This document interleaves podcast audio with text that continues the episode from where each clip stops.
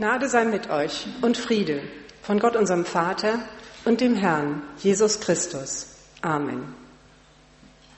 Leiste dir von Zeit zu Zeit einen Fischfang gegen alle Erfahrung. Wie klingt das für Sie? Wahrscheinlich seltsam, aber auch irgendwie tröstlich, oder? Die Geschichte, die wir in der Lesung gehört haben, beginnt ganz harmlos und unspektakulär. Da stand Jesus am See Genezareth und sah zwei Boote am Ufer liegen. Die Fischer aber waren ausgestiegen und wuschen ihre Netze. Jesus sieht zwei Fischerboote und deren Besatzung. Einer der Bootsbesitzer ist ein Mann namens Simon mit dem Beinamen Petrus. Später wird er unter diesem Beinamen bekannt werden, aber noch trägt er hauptsächlich den Namen Simon. Gleich wird Jesus Simon bitten, ihn in seinem Boot ein Stück vom Ufer wegzufahren. So kann die Menge am Ufer ihn besser sehen und vor allen Dingen hören, denn der Wind trägt den Schall der Worte vom See her ans Land. Ich frage mich allerdings, ob es Jesus gar nicht in erster Linie um das Boot geht, sondern ob er nicht von Anfang an viel tiefer sieht. Wir haben die ganze Nacht gearbeitet und nichts gefangen. Die ganze Nacht gearbeitet und nichts gefangen. Nichts gefangen. Alles umsonst. Eine Bankrotterklärung. Aber das sind doch Profis, die sich auf dem Galiläischen Meer, wie der See auch genannt wird, bestens auskennen. Sie wissen, wann und wie man die Fische ins Netz bringt. Ihnen kann so leicht keiner kein X für ein U vormachen. Sie stehen jede Nacht ihren Mann. Doch genau diese erfahrenen Fischer müssen zugeben, dass sie nach ganzem Einsatz bis an die Grenzen ihrer Leistungsfähigkeit mit leeren Händen zurückkehren müssen. Sie sind mit ihrem Latein am Ende. Die günstigste Zeit für den Fischfang, die Nacht ist vorbei und sie können noch nicht einmal Feierabend machen. Erst müssen sie die Netze waschen und alles für die nächste Nacht wieder vorbereiten. Gut möglich, dass Ihnen bei dieser Routinearbeit so einiges durch den Kopf gegangen ist. Wie wird sich der Verdienstausfall auswirken? Können wir das in der nächsten Nacht wieder reinholen? Was, wenn es wieder passiert? Werde ich das Boot abbezahlen können? Wovon sollen wir bloß leben? Wie soll ich das meiner Frau erklären?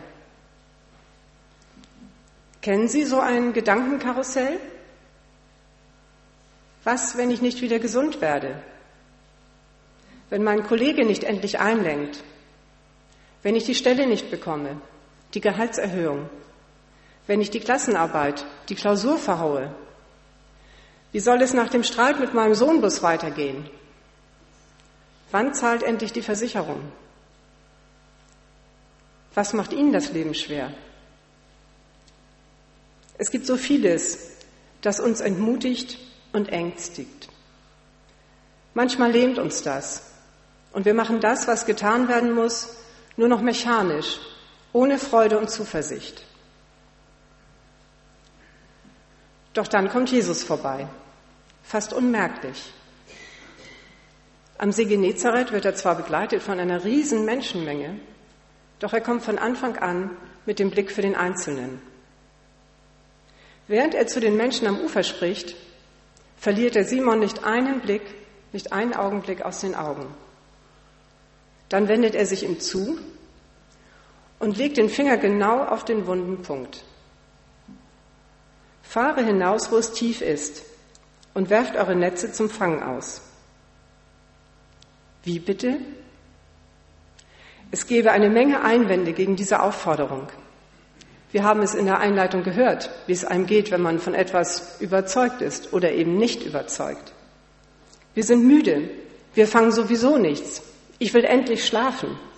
Willst du uns denn zu allem Überfluss vollkommen lächerlich machen? Wir fischen hier nicht am Tag. Dann geht kein Fisch ins Netz. Das weiß doch jedes Kind. Simon scheint genau zu dieser Tirade anzusetzen. Meister, wir haben die ganze Nacht gearbeitet und nichts gefangen. Jetzt steht alles auf der Kippe. Jeder erwartet eine Diskussion, vielleicht sogar die kompromisslose Verweigerung. Sag du mir nicht, wie ich mich in meinem Beruf auf meinem Spezialgebiet zu verhalten habe. Ich bin hier der Fachmann. Du weißt doch überhaupt nicht, wie es in mir aussieht. Doch, Jesus weiß das. Und Simon scheint das zu ahnen. Die staunende Menge um ihn herum hört ihn sagen, aber auf dein Wort will ich die Netze auswerfen. Einfach so, ohne Diskussion und Einwände. Vielleicht tippt sich mancher an die Stirn, der spinnt doch. Eine Freundin erzählte mir neulich, dass ein Kollege ihres Mannes zu ihr sagte, du bist doch sonst ganz klar im Kopf. Wie passt denn das damit zusammen, dass du die Bibel ernst nimmst? Simon ist zu diesem Zeitpunkt noch kein Jünger, kein Schüler Jesu, aber er hat schon viel von ihm gehört, durch andere und auch ganz persönlich. Und nicht zuletzt gerade eben diese Predigt am See von seinem Boot aus. Er hat ganz genau hingehört und gemerkt, das geht mich an. Dieser Jesus hat etwas zu sagen. Den möchte ich näher kennenlernen. Ich glaube nicht, dass er einen solchen Fang erwartet hat. Vielleicht hat er überhaupt nicht mehr damit gerechnet, an diesem Tag noch etwas zu fangen. Vielleicht klammert er sich nur noch an ein Strohhalm. Aber trotzdem erwartet er etwas von Jesus und ist bereit zu tun, was er ihm sagt. Wir denken manchmal, ja, wenn ich zur Zeit Jesu gelebt und seine Wunder miterlebt hätte, dann könnte ich auch viel besser an ihn glauben und ihm vertrauen. Ist es nicht so? Aber mal ehrlich, hätten wir auch, wie Simon gesagt, auf dein Wort will ich die Netze auswerfen? Hatte Simon es wirklich leichter? Er konnte schließlich nicht einfach ein paar Verse weiterlesen und nachsehen, wie das Ganze ausgeht. Nein, es war schwer. Es gab kein Netz und doppelten Boden für die Fischer, die sich entschlossen, auf Jesu Wort noch einmal rauszufahren. Es hätte das Ende ihres guten Rufs als sachverständige, kompetente Fischer sein können. Du bist doch sonst ganz klar im Kopf. Aber sie entschlossen sich gegen allen Augenschein, Jesus zu vertrauen, ihm zuzutrauen, dass er weiß, was er tut. Und das ist das, was wir heute von ihm lernen können. Jesus wirbt um unser Vertrauen. Auch und gerade dann, wenn wir ganz unten sind. Er hat gute Gedanken über uns und unser Leben.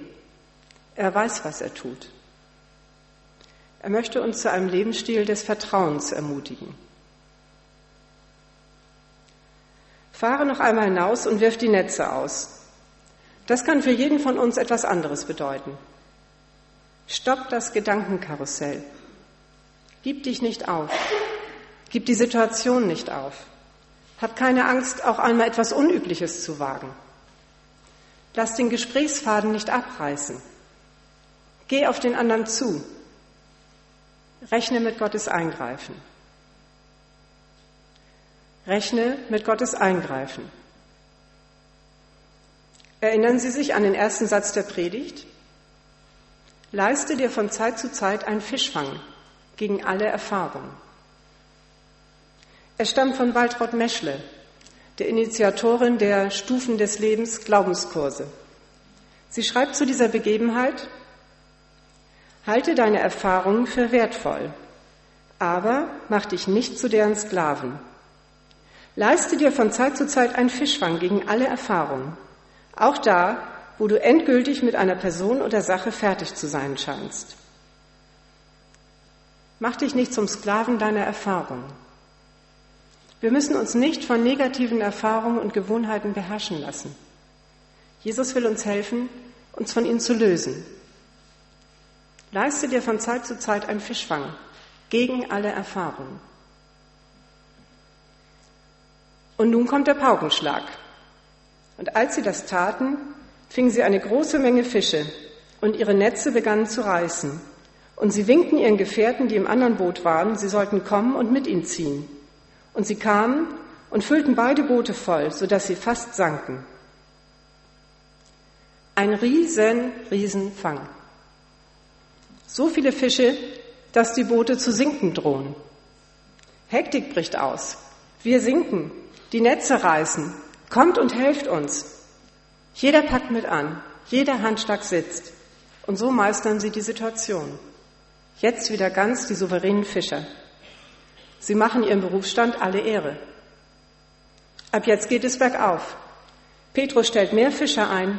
Sie fahren jeden Tag auf den See und fangen so viele Fische, dass Petrus bald nicht mehr selber arbeiten muss, sondern andere für sich arbeiten lassen kann. Er hat ausgesorgt. Und wenn er nicht gestorben ist, stimmt nicht so ganz, haben Sie wahrscheinlich gemerkt, merke ich allerdings nicht an Ihrer Reaktion. So märchenhaft endet die Begebenheit nämlich nicht. Im Gegenteil. Statt zu jubeln und Jesus als Kooperationspartner ins Boot zu holen, reagiert Simon Petrus vollkommen unerwartet.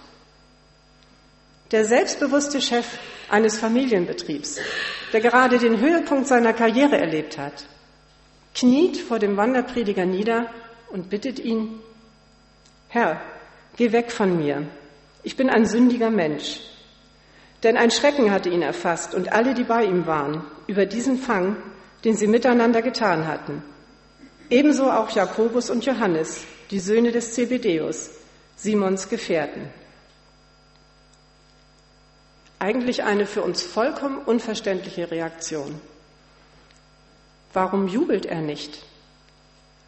Warum gibt er nicht einen aus und feiert diesen Riesenerfolg erst einmal ausgiebig?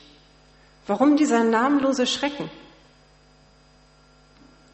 Ich glaube, wir können diese Reaktion heute fast nicht mehr verstehen, weil wir uns so sehr daran gewöhnt haben, dass Gott uns liebt und uns unsere Schuld vergibt. Vielleicht ist manch einem auch die Vorstellung vom immer lieben Gott im Weg.